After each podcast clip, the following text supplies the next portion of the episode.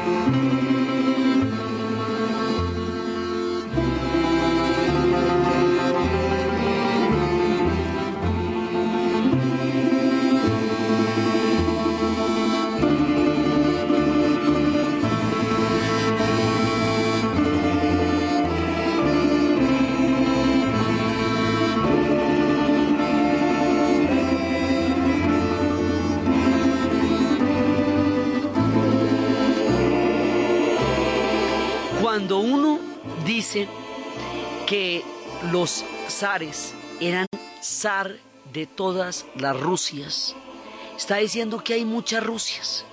Y en realidad es que son muchísimas. No es una sola Rusia, hay un imaginario, la Santa Madre. Pero hay muchas Rusias.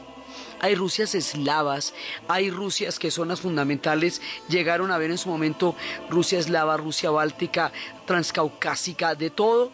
Llegaron, hay una Rusia kazaja, hay, una, hay muchísimas Rusias, porque esto es un compendio de pueblos que se van a ir amalgamando entre invasiones, anexiones, toda clase de historias, hasta formar un conglomerado absolutamente diverso variado, cosmopolita, que explica por qué el arte ruso es tan poderoso, porque es que es la mezcla de muchísimos pueblos que cada uno va a aportar desde la estepa, desde el Asia, desde Europa, desde todas las civilizaciones y las historias, su cosecha al gran arte ruso. Pero esto se va a formar como las grandes naciones en mucho tiempo. La primera referencia que nosotros tenemos de lo que en el futuro sería el pueblo ruso la tenemos a través de los griegos. O sea que ya estamos hablando ahí de la época de Homero, estamos hablando del siglo VI, VII antes de Cristo. Resulta que cuando uno entra al Hermitage, la joya de los museos del mundo en San Petersburgo, la preciosa, la fantástica perla del Báltico, uno llega muerto de ganas de ver todos los grandes tesoros de las galerías. Ellos tienen once Rembrandts, toda clase de, de joyas de la, de la pintura mundial, de matiz, de los impresionistas, todo lo que uno quiere en la historia del arte está en este antiguo palacio de invierno que es hoy día el Museo del Hermitage, que son palabras mayores. Para averiguar chismes sobre el Hermitage hay una película que se llama El Arca Rusa. Y eso por ahí le van contando a uno una visita guiada por el Hermitage. Entonces uno quiere verlo todo. Pero ellos lo llevan a uno a un lugar por donde empieza la visita. Son cámaras eh, climatizadas, muy bien tenidas, especiales, donde hay que hacer cola para entrar. Y entonces uno hace una cola y entra y lo que ve es oro. Nosotros que somos pueblos del Dorado, que estamos acostumbrados a los quimbayas, que tenemos un museo del oro y que tenemos toda una historia de oro, no nos impresionamos mucho por el oro de los cecitas. Pero para los rusos sí es sumamente importante, porque es que ellos no es que tengan mucho oro, y eso era absolutamente poderoso, divino y maravilloso, y le reveló una parte de su historia que ellos consideran muy entrañable y muy importante para explicar su paso por la tierra, así que se lo muestran a uno con todo honor, con todo cuidado, porque de ahí consideran que ellos parten. Es el tesoro del oro de los escitas. Pero, ¿cómo llegamos allá?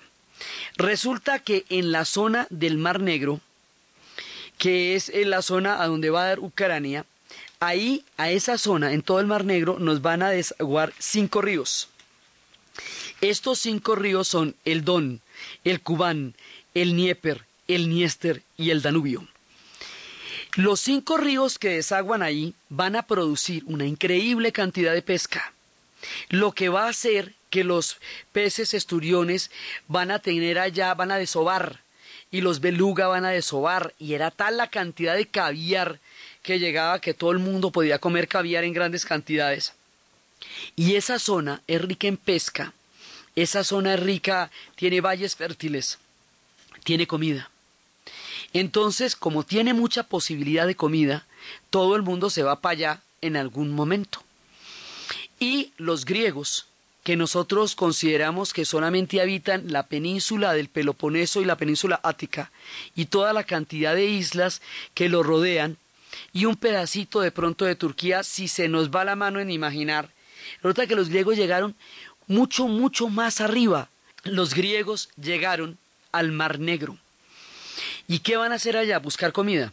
El tema siempre es el mismo. Grecia es muy árida. Turquía sí es fértil. Entonces ellos van avanzando y avanzando en busca de lugares más fértiles y en busca de lugares de pesca, porque es difícil, los recursos en Grecia son difíciles. Entonces van a llegar buscando la leyenda del vellocino de oro. Dicen que el vellocino de oro, que la leyenda de Jasón y sus argonautas, en realidad se trataba del trigo. Esta gran leyenda en donde se construye precisamente el barco de Largos y donde se selecciona una tripulación increíble para buscar el vellocino donde Jasón va a tener cualquier cantidad de aventuras y va a conocer a Medea y Medea se va a enamorar de él y va a traicionar a su padre y luego Jasón la abandona después de que ella se ha enemistado con su propio pueblo y ella termina matando a sus hijos en la tragedia del abandono de Jasón. Toda esa historia se sitúa en Turquía. Y en Turquía es donde hay una parte muy fértil y se dice que uno de los rumores es que el vellocino de oro era el trigo. Entonces allá se sitúa esa leyenda. Quiere decir que por allá pasaron, si pasaron Jasón y sus argonautas, entonces efectivamente por allá llegaron los griegos. Ahora, otra de las leyendas que está ahí es la leyenda de Troya. O sea, toda Troya que es en los Dardanelos, en lo que hoy es el estrecho de los Dardanelos, porque ahí quedaba el pueblo de los Dardanos. Y a eso en esa época se le llama el Helesponto. Entonces, ahí hay unas puertas de agua, porque los Dardanelos comunican el mar Egeo con el mar de Mármara y el estrecho del Bósforo comunica el mar de Mármara con el mar Negro. Y ahí está la ruta hacia una zona que es muy rica, que va a ser en el centro del mar Negro, una península que se llama Crimea, que tiene forma de diamante son circuitos de agua que por el Egeo comunican al Mediterráneo. O sea, este sistema de, de, puertas, digamos, de estrechos que une todas estas grandes formaciones de aguas es el origen de todos los contactos entre las civilizaciones. Entonces, ¿qué pasa? Van buscando Troya, Troya también era un sitio fértil y todas las federaciones griegas se fueron contra Troya y se va a hacer esta historia tan terrible que narra la Iliada, toda la tragedia de la destrucción de Troya y todo lo que pasó y todo el canto de Homero.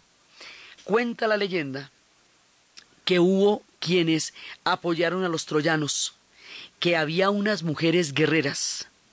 Esas mujeres guerreras se dice que les faltaba un pecho para, para disparar los arcos, se les llama las Amazonas, que las Amazonas apoyaron a los troyanos, que los griegos las detuvieron y las metieron en tres barcos y siguieron con ella la travesía en su búsqueda del Mar Negro, que en la travesía las Amazonas cuando ya están llegando a lo que es Crimea hoy, en ese momento las Amazonas se rebelan, dominan a los griegos y se escapan y van a ser las mujeres de los escitas. Esa es una parte de la leyenda de las Amazonas. Durante mucho tiempo se creyó que los relatos que hacía Heródoto sobre mujeres guerreras sobre las Amazonas eran fantasías. Sobre todo en el siglo XIX, cuando empezaron las excavaciones, se creía que solo lo que ellos excavaban de la manera que lo hacían era verdad y que todo relato anterior y sobre todo los de Heródoto no se le concedía la suficiente importancia.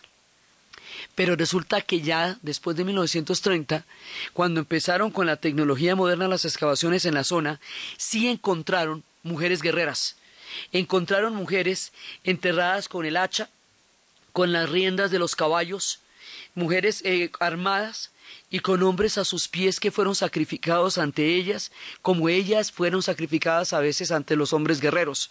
Entonces sí hubo una tribu de mujeres guerreras, que son las amazonas, y se dice que ellas van a ser las mujeres de los escitas y van a conformar una sociedad donde van a mandar por igual hombres y mujeres y ellas son tan guerreras como ellos. Esa es una parte de la leyenda. Otra parte de la leyenda nos dice que en la región de los montes del Cáucaso había tres pueblos que se van a formar mucho más adelante. Esos tres pueblos son los chechenos, los ingushes y las amazonas. Se dice que las amazonas se iban a parear con los hombres, unas se iban donde los ingushes y otras se iban donde los chechenos, en la oscuridad de la noche, para que cuando era muy importante el anonimato del padre, para que cuando los hijos nacieran, si eran varones de, de una situación, cuando fueron donde los chechenos, irían donde ellos.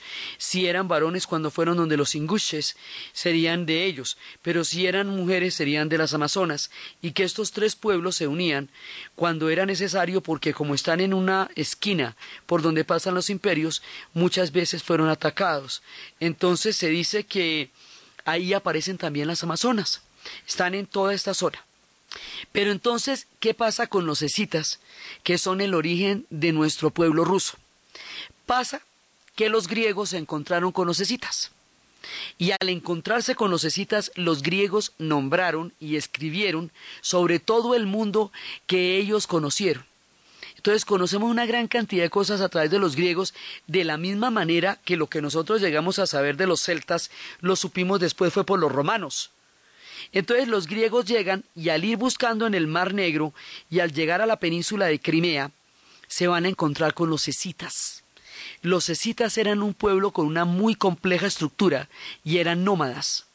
Los griegos cuando se encuentran con los escitas les parecen salvajes, les parecen porque son nómadas, porque están a caballo, porque son guerreros, y ahí es cuando los griegos se inventan este temita tan complicado de civilización barbarie cuando consideran que los pueblos sedentarios son pueblos civilizados y que los pueblos nómadas son bárbaros, y que aquellos que no hablan la lengua griega son bárbaros, y el temita de civilización barbarie todavía está y se lo aplican hoy a los inmigrantes que no son europeos, por ejemplo. Sí, o sea, el tema viene de mucho atrás. Se encuentran con los escitas, y van a luchar con ellos y van a entrar en contacto con ellos. Entonces todo esto lo vamos a saber por narraciones de Heródoto y ahí es cuando tenemos el primer contacto. Los griegos son una de las matrices importantísimas que va a atravesar la historia de los rusos. Ellos son, vienen de muchas matrices, una de las cuales es la griega, la más antigua. Entonces, cuando se encuentran allá con ellos, empieza, hay una leyenda que es una leyenda maravillosa porque cuenta que había un príncipe, es que Esquileo, había un príncipe escita que se enamoró de los griegos que habían construido ciudades en esa zona y que de día vivía con los griegos, incluso tenía propiedades dentro de las ciudades griegas y convivía con ellos como griego, disfrazado de griego, pero que tenía una doble vida, porque también salía y era nómada y era un príncipe de y cuando estaba en la estepa se ponía las pieles de animales y montaba sobre los caballos raudos y tenía la vida de los nómadas. Entonces, él era nómada, era un príncipe cita, pero también era un hombre enamorado de los griegos, entonces tenía una doble vida. Cuentan que una vez en una dionisiaca, en una de esas parrandas maravillosas que hacen los griegos, que tres meses al año celebraban la vivificación, la fuerza de la vida, la fuerza de Dionisio y se armaban una parranda total de tres meses y a los tres meses se organizaban y empezaban a calcular la redondez de la Tierra y empezaban a calcular toda la geometría y dividían su sociedad entre lo apolíneo y lo dionisiaco, siendo lo apolíneo lo formativo, lo normativo, y siendo lo dionisiaco la fuerza vivificante, porque conciben la naturaleza humana como una dualidad entre la fuerza del deseo desatado de la vida, de la exaltación, y la necesidad de la creación y de lo apolíneo. En una de esas fiestas, en una parranda dionisiaca, cuando un escita reconoció a Esquileo vestido de griego, y lo denunció ante los escitas. Él no se refugió ante los griegos para que lo, acogieran como ciudadano griego porque era un príncipe escita. Entonces había quebrantado la ley suprema, había franqueado el mundo nómada de los escitas y había entrado en la tierra de los griegos, y por eso va a ser ejecutado. Esto se considera una leyenda, pero mucho tiempo después las excavaciones encontraron el anillo de Esquileo, que comprueba que la leyenda que hablaba Heródoto sí era cierta. Entonces, ¿dónde está la civilización y dónde está la barbarie? Si el príncipe Esquileo es un príncipe cita y a la vez un ciudadano griego. Entonces ahí, eh, digamos, vamos a encontrar esto. Los escitas eran muy vanidosos, gustaban del oro, de los ornamentos y tenían una técnica muy elaborada para fabricar las coronas, para fabricar los brazaletes, para fabricar los anillos. Y ese oro que ellos tanto trabajaron, ese oro es el que se encuentra en la sala tan sumamente bien cuidada del Museo del Hermitage. Y ahí sabemos que las primeras referencias de lo que en el futuro serían el gran pueblo de los rusos son los escitas. Lo sabemos por las historias de los griegos y por el tesoro que se encontró en los túmulos. Cuando ya se hicieron las, las excavaciones en el siglo XX, se encontraron túmulos y en los túmulos, en las tumbas, había una cantidad de oro, y ese es el oro de los escitas. El oro de las tumbas y las leyendas de Homero nos llevan, junto con toda la puesta maravillosa que está en el Hermitage, a rastrear los orígenes del pueblo ruso.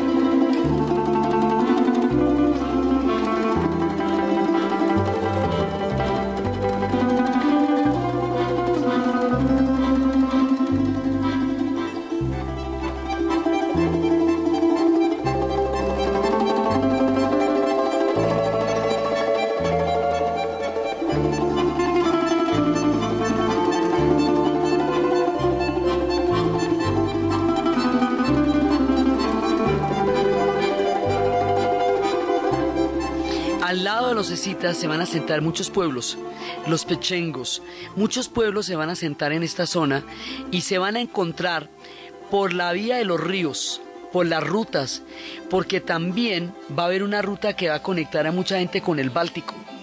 Y esa ruta se va a llamar la ruta del ámbar. El ámbar es una resina, es una resina muy antigua, formada casi que en los comienzos de la Tierra, que tiene un color amarillo quemado o puede ser verde también, hay un ámbar verde, o tiene un color también claro. Esa resina produce unas joyas de una gran belleza. Tiene toda la vistosidad. En ocasiones hay fósiles dentro de ella, lo cual le da mucho valor cuando tienen pues el, bosquito, la fosilizado, porque son evidencias de la antigüedad de la tierra.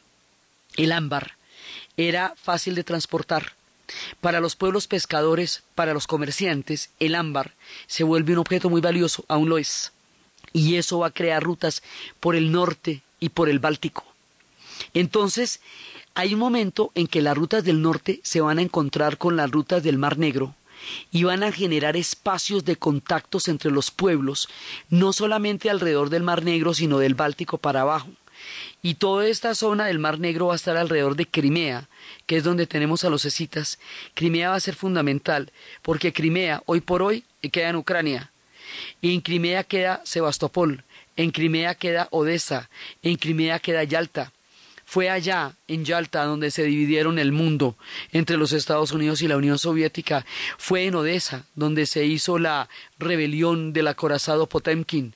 Fue en Sebastopol, donde también se hizo la rebelión de la, de la revolución de 1905. Fue en Crimea, donde sería arrestado Khrushchev cuando se fue de vacaciones y caería en desgracia. Fue en Crimea, donde fue arrestado, donde Gorbachev se le, casi se le hace el golpe de Estado ahí, que finalmente se lo hicieron en la Plaza Roja. Fue en Crimea, donde se hizo una guerra contra los turcos que estaban avanzando también en la zona, en la cual eh, finalmente se perdió el avance de los rusos en Crimea. Es un diamante que se interna en el Mar Negro, que es muy importante. Eso es una y detrás de él está el Mar de Azov. Eso también es una conexión de una conexión de agua, porque por esta zona nadie más puede salir sino por el Bósforo. Entonces todas estas zonas de agua comunican civilizaciones y buscan las salidas hacia el Mediterráneo del Mar Negro para abajo. En esta zona es donde se van a encontrar los pueblos. Y ahí hay muchísimos, muchísimos pueblos. Unos de ellos hay una gran migración que viene de la estepa, de lo profundo de la estepa que va a moldear la, la geografía rusa. Esos pueblos se llaman los eslavos. Y esos pueblos eslavos, que van a estar mucho más adelante, esos pueblos van a tener una, van a hacerse de un, según donde se hagan. Cuando los eslavos se hacen en el oriente, son rusos, ucranianos y bielorrusos. Cuando los eslavos se hacen en el norte, son checos, polacos, eslovacos. Cuando los eslavos se hacen en el sur, son croatas, serbios, montenegrinos, según donde se hagan ellos, que van a ser eslovenos, también van a ser los eslavos. Entonces, una conglomeración grandísima de pueblos que se llaman los eslavos van a estar allá. Los tenemos registrados en el siglo VI después de Cristo. Entonces, en esa zona va a haber muchos pueblos. Después, eh, más adelante, van a venir del norte, norte, norte, norte. Van a venir unos pueblos hacia el siglo IX y X, que son los varegos. Los vikingos van a tener una gran expansión y son el origen de muchísimos pueblos. En su expansión van a formar Inglaterra y Francia, y por el otro lado se van a venir por los ríos hasta llegar a, la, a las tierras donde están los eslavos. Los eslavos le van a pedir a los varegos, llamamos a los varegos, uno, eh, llamamos varegos a una de las tribus de los pueblos vikingos. Van a pedirles una alianza, una alianza para que los gobiernen, o sea, los eslavos están menos desarrollados. Los varegos tienen muchísimo más conocimiento y desarrollo y dicen, gobiernenos a lo bien. Y se hace a través de un acuerdo, y se sabe que es un acuerdo, porque las excavaciones después demostrarán que no hubo combates en las zonas y en el área donde se dio esa primera fusión. Y ahí van a fundar dos ciudades, Kiev y Novgorod. Kiev y Novgorod son la primera de todas las series de Rusias que vamos a ver y en la ciudad de Novgorod hay una puerta de madera donde está tallada desde esa época la fusión de los eslavos y los varegos, y está la primera de las campanas ortodoxas. Mientras tanto, en el Asia Menor, los griegos habían decaído, serían península, después serían una provincia romana, los romanos formarían el imperio romano de Oriente, el imperio romano de Oriente se cristianizaría, y cuando se cristianizara el imperio, surgiría allí el gran imperio bizantino, el imperio de Constantino, el que duraría mil años, el que traería la fe ortodoxa, y la fe ortodoxa y esta herencia y el legado de Bizancio van a ser una matriz fundamental para explicar el alma de los rusos.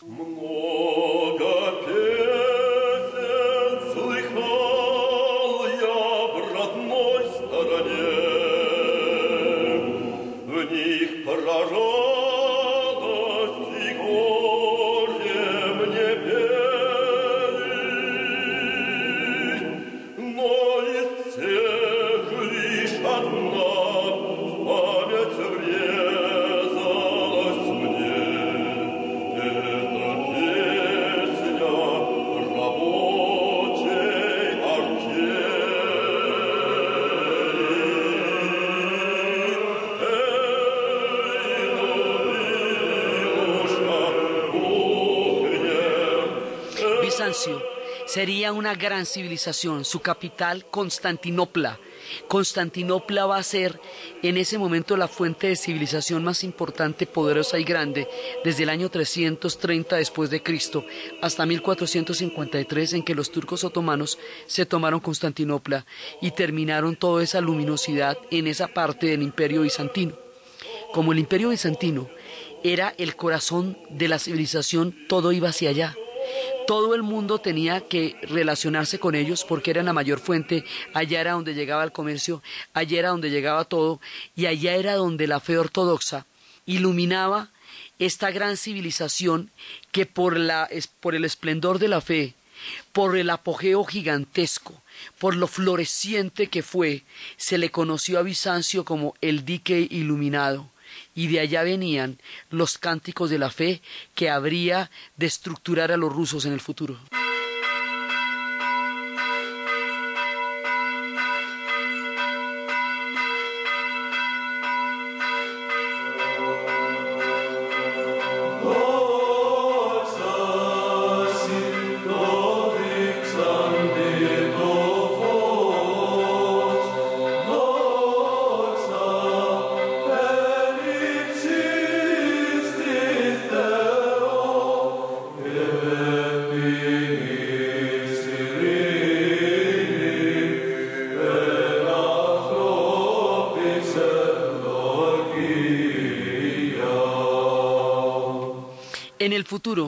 Esta fe ortodoxa va a ser trascendental porque se habla de una primera Roma, que es la que queda en, en, Italia, de una segunda Roma, que es Bizancio, que es Constantinopla, y cuando el imperio bizantino vaya a decaer a manos de los turcos, ese imperio bizantino entrará a formar parte del pueblo ruso.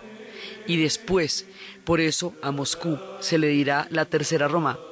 O sea que Bizancio va a ser una influencia directa porque además ellos van a desarrollar la fe ortodoxa que se diferencia del cristianismo de los católicos porque no tiene una sola cabeza, como en el caso del Papa romano, que toda la cristiandad de Occidente reconoce en Roma la única cabeza de iglesia, mientras que en, en, las iglesias orientales, en el cristianismo oriental, hay muchas iglesias y cada una tiene un patriarca, y hay un metropolitano, pero hay un patriarca en términos de culto, se hace mucho más énfasis en la imagen de Jesús como una divinidad por la influencia persia, por la influencia egipcia, que la imagen de Jesús como un ser, como, como humano, que es donde se hace más énfasis en Occidente.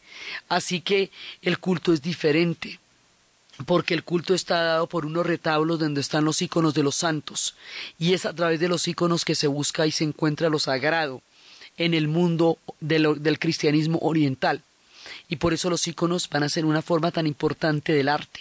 Entonces Bizancio va a ser fundamental y hacia Bizancio van a llegar los pescadores, la gente del caviar, la guardia que custodia al emperador de Bizancio, la guardia varega, es decir, esta rama de los pueblos vikingos que por el norte nos había venido. Resulta que los varegos y los eslavos hacen esa alianza. ¿De dónde vienen esos varegos? De la península de Jutlandia. ¿Quién los comanda? Un tipo llamado Rurik. O sea, situémonos, los vikingos tienen varias tribus. Una de esas tribus son los varegos. Dentro de los varegos también hay clanes. Hay un clan, digamos una fracción de ellos que se llaman Rus. Este Rus, este de aquí, que forma parte de los varegos, que son una variante de los vikingos, que en el siglo IX y X eran los dueños del Mar del Norte y del Báltico y de toda la zona, va a conformar en alianza con los eslavos una futura nación que se va a llamar por este clan y por su gobernante Rusia, porque viene de Rus. Rus era como se llamaban ellos. Entonces, Rus va a estar gobernada por un tipo que se llama Rurik y él va a ser el primer gobernante de la dinastía de los varegos. Y así hemos fusionado dos pueblos para crear una organización mucho más fuerte, porque para los rus es importante que su comunidad crezca y porque para los eslavos es importante beneficiarse del grado de desarrollo que tienen los varegos y así nace la primera de las Rusias, marcada por dos ciudades, Novgorod, Kiev y Novgorod, y es la primera Rusia, la Rusia de Kiev.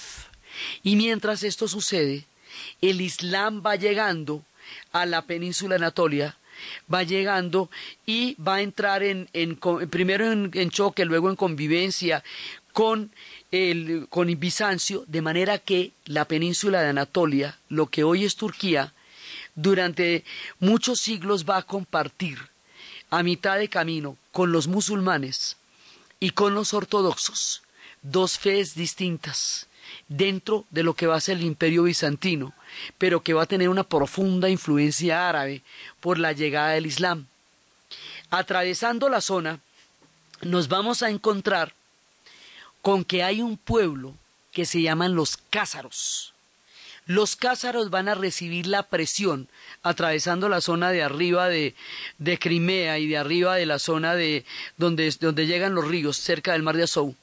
Allí los cázaros van a recibir la presión de convertirse a la iglesia ortodoxa que emana de Bizancio o adoptar la fe musulmana. Como sienten que las dos presiones les hacen mucha, los afectan. Entonces ellos dicen, eh, pensaron en convertirse al Islam. Y dijeron, no, pero una religión que no permite beber y nos priva de las dichas del vodka no se puede. Entonces, bueno, y el cristianismo también es muy fuerte para nosotros. Entonces decidieron una solución completamente nueva y original, que va a dar un destino totalmente distinto a la historia. Van a mandar traer del califato de Córdoba, en el siglo X, a un rabino y se van a convertir al judaísmo.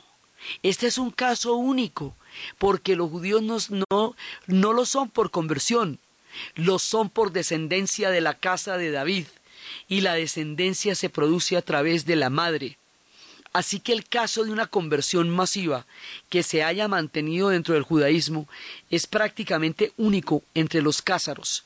Y así, trayendo del, del califato de Córdoba, de Sefarat, un rabino, se va a formar esta comunidad judía en el corazón de Rusia, que es el origen de los judíos rusos provenientes de Sefarat, de un rabino traído de Sefarat.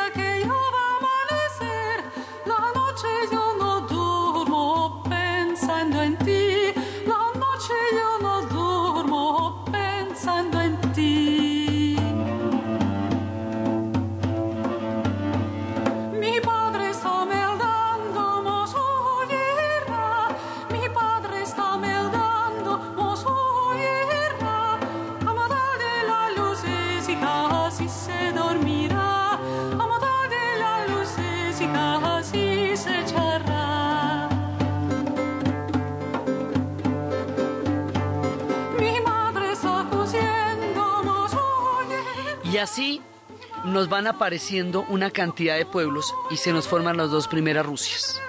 Y allá en Novgorod, hoy Novgorod queda en Rusia y Kiev es la capital de Ucrania, porque como después se disolvería lo que se llamaría la Unión Soviética y Crimea quedaría en Ucrania, y hoy existe todavía una base rusa fundamental en Crimea, y en Sebastopol que los rusos no están dispuestos a quitar de ahí bajo ninguna circunstancia que los ucranianos quisieran que se fuera de ahí, pero eso no va a suceder y acaban de firmar un acuerdo que por lo menos hasta el 2040 van a estar los barcos allá porque esa es la salida del Mar Negro que nos va a llevar por el Bósforo al Mar de Mármara, al Egeo y al Mediterráneo. O sea, en esa zona, si usted no tiene asegurada el paso, puede quedar taponado y puede quedar bloqueado.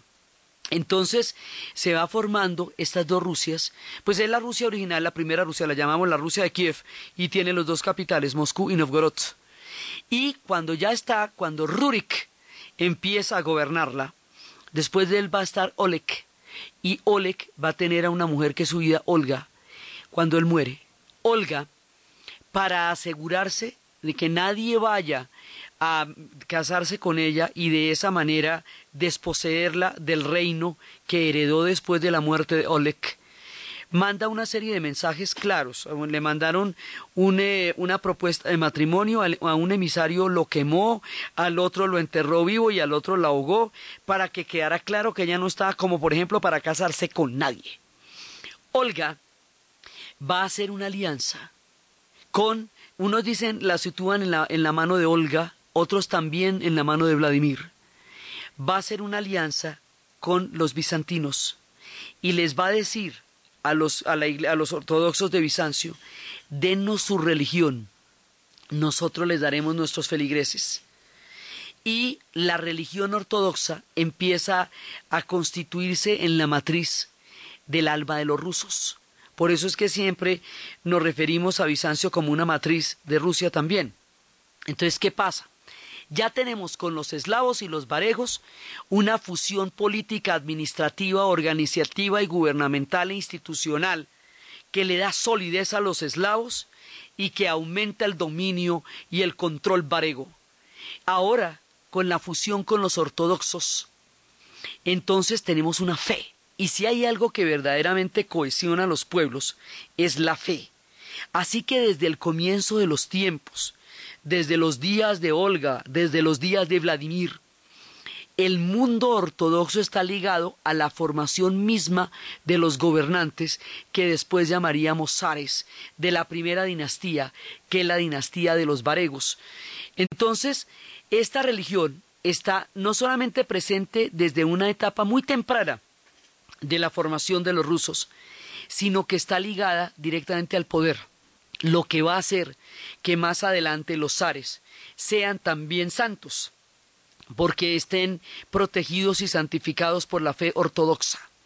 Entonces, el carácter ortodoxo se imprime en lo profundo de la conciencia de los rusos. Y es una fe tan fuerte, tan fuerte, es una fe en la cual se muestran unos íconos de una belleza eh, inigualable. Los iconos son dorados, son rojos. Los iconos no pretenden mostrar rostros verdaderos, porque parten de la base de que no conocemos a las figuras, no conocimos a Jesús ni a María, ni conocimos a los protagonistas de la historia, porque el registro de esta historia se hizo mucho tiempo después de la vida de los personajes. Entonces, lo que reconocemos en ellos es la divinidad, los iconos son bidimensionales y dan una sensación de, de, lejana divinidad en la medida en que no son seres de carne y hueso, no pretenden serlo, por eso no son estatuas. Por eso no, no tienen rostros que podamos identificar con los rostros de las personas que están a nuestro lado, sino que es una aureola que los va rodeando de una divinidad y de un sentido de lo sagrado. Es una representación de lo sagrado a través de retablos por medio de los cuales la gente se relaciona con la fe sobre el icono y el sacerdote está detrás durante la celebración de la misa. Entonces, la fe ortodoxa va a moldear ya el pueblo ruso y con esto ya tenemos las características fundamentales, el pueblo, el gobierno, la religión. Y con esto arrancamos con la Rusia de Kiev. Y la Rusia de Kiev va a empezar a tener todos esos tesoros y al mismo tiempo están los cázaros y al mismo tiempo que en un momento dado fueron un reino espléndido pero que después van a entrar en decadencia, entonces muchos pueblos van a atravesar zonas que antes eran del dominio cázaro, lo que hace que gente de los mares del norte, a través de los territorios que antes fueron cázaros, llegue al Mar Negro y se multiplique el paso de las rutas y de las civilizaciones por esta área, lo que le va dando mucha más diversidad a la formación de los pueblos rusos. Entonces, mientras tanto Bizancio se va haciendo cada vez más importante, cada vez más esplendoroso, digamos, toda una etapa hay paralela entre la formación y el esplendor de Bizancio que va a durar, como Bizancio cae en 1453 y nuestra Rusia se nos va a formar en el año 900, la historia de Rusia corre paralela a la historia de Bizancio, que ya hacía rato existía, pero que va a estar permanentemente influyéndola mientras se va formando, mientras se va haciendo cada vez más eh, consolidada, cada vez más fuerte en su fe y en la unión con estos pueblos procedentes de los mares de los vikingos. Entonces, esta Rusia de Kiev es el origen. Por eso, en el futuro, cuando se vayan a, a separar Ucrania de Rusia en la disolución de la Unión Soviética, la separación de Ucrania, va a ser lo más doloroso que le pueda pasar a los rusos porque se les va la madre misma de los comienzos de su tiempo. Hoy su único testimonio del origen como tal es la ciudad de Novgorod, que para ellos es, sagrada, porque ahí es donde está todo lo que ellos reconocen de sí mismos. Fuera del antiguo tesoro de los escitas, es allí en Novgorod, donde ellos van a encontrar todo su propio reconocimiento de sí mismos y, de, y del linaje de su historia. Ucrania se separaría en el futuro, porque en Ucrania queda Chernobyl. Y cuando sucedió el gran desastre de Chernobyl, Ucrania es el granero, Ucrania es la despensa, la zona más fértil, por lo que le cuento de los ríos.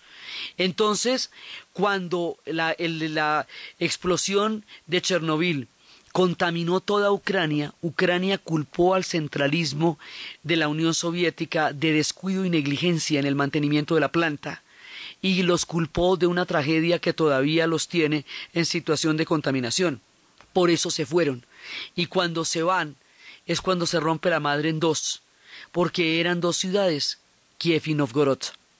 Entonces, así se van formando alrededor de este primer imaginario, Novgorod, Kiev, los varegos, los eslavos y el mundo ortodoxo, y detrás de ellos el oro de los escitas, así es como ellos se van, eh, digamos, mirando a sí mismos.